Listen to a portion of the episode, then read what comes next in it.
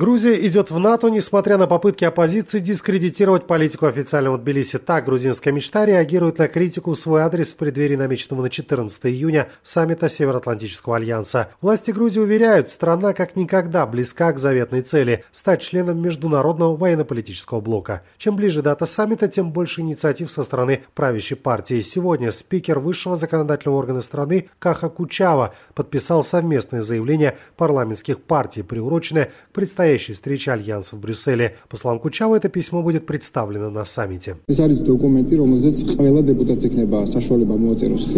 Это документ, который смогут подписать все депутаты, и это отличный пример того, что есть вопросы, вокруг которых мы можем объединиться. Вопросы, которые интересуют всех. Вопрос, который является выбором нашей нации, народа. Важно, чтобы этот документ подписали все политические партии. Это могут сделать все депутаты индивидуально, а также от имени политической группы или партии. Мы неоднократно заявляли, что Грузия готова стать членом НАТО. Мы слышали много поддерживающих заявлений о том, что Грузия действительно заслуживает членства в НАТО. Можно сказать, что Грузия скоро станет членом НАТО. Мы к этому готовы. Для этого есть политическая воля.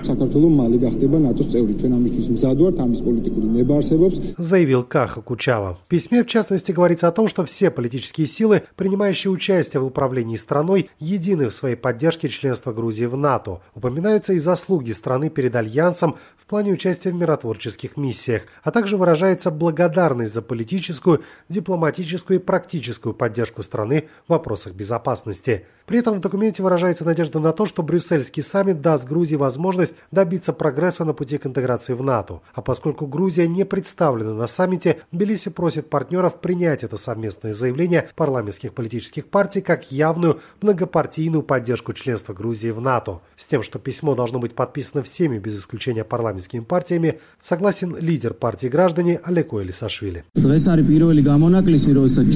присоединяемся к этому заявлению. Хорошо, что такая культура развивается и в нашей стране. Так делается в Соединенных Штатах, когда подписываются двухпартийные заявления, что означает, что все основные политические игроки, будь то демократы или республиканцы, соглашаются по некоторым вопросам, несмотря на свои внутренние разногласия и ссоры. Вот и мы должны научиться этому. Можно спорить о многих вещах, но есть общая цель – вступить в НАТО, и мы все должны соглашаться по этим вопросам. Я хочу, чтобы все стороны подписались под этим письмом. Но несмотря на декларируемую грузинскими политическими силами готовность вступить в Североатлантический альянс, вопрос о том, готов ли сам альянс принять Грузию, остается открытым. Более того, со стороны западных партнеров в Тбилиси все чаще слышится осторожный скептицизм. Исполняющий обязанности помощника госсекретаря США по вопросам Европы и Азии Филипп Рикер в ходе визита в Тбилиси довольно четко дал понять, пока власти и оппозиция не начнут выполнять свои обязательства по соглашению, достигнутому при посредничестве ЕС и США, евроатлантические перспективы Грузии будут подернуты пеленой тумана. И пока Рикер пытался вразумить грузинских политиков, заместитель генсека НАТО Мирча Джоанэ прямо заявил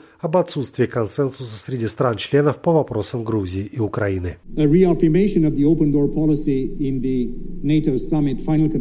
Политика открытых дверей НАТО тверда и реальна. Лидеры НАТО подтверждают свою приверженность политике открытых дверей в преддверии саммита, который состоится через неделю. Но я должен сказать, что НАТО – это организация, состоящая из 30 членов и работающая на основе консенсуса. Прежде чем принимать какое-либо решение, нам нужен консенсус. Сегодня у нас нет консенсуса относительно вступления Украины и Грузии в НАТО.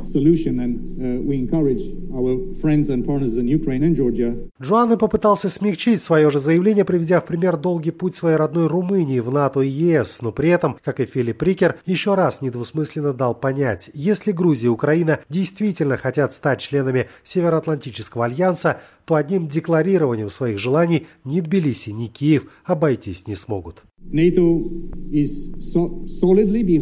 Наша попытка попасть под первую волну расширения НАТО в 1999 году не увенчалась успехом. В то время у нашего народа тоже были большие ожидания, но мы не смогли вступить в НАТО. Это привело к серьезным проблемам в диалоге с общественностью. А теперь посмотрите, где находится Румыния и с какой позиции говорите вы. Под этим я подразумеваю, что если Украина и Грузия будут идти по пути евроатлантической интеграции, если вы проведете реформы, сделаете это не для членства в какой-либо организации, а для своего народа. Вы действительно будете инвестировать в европейское будущее, и это действительно будет иметь последствия. Я не знаю точной даты, но верю, что если нация действительно верит в свою судьбу и будет проводить реформы, результат обязательно наступит. Заявил Мирча Джоанэ. По мнению наблюдателей, заявления, прозвучавшие от лица Вашингтона и Брюсселя, не дают надежд на какие-либо серьезные ожидания от намеченного на 14 июня саммита. И даже заявление генсека НАТО Йенса Столтенберга относительно того, что Альянс должен реагировать на агрессивную политику Москвы в отношении Грузии и Украины, вряд ли приведут к реальным действиям. Скорее всего, НАТО ограничится осуждающими заявлениями в адрес России и надеждой на возобновление диалога с ней. Владимир Унанянц для Эхо Кавказа, Тбилиси.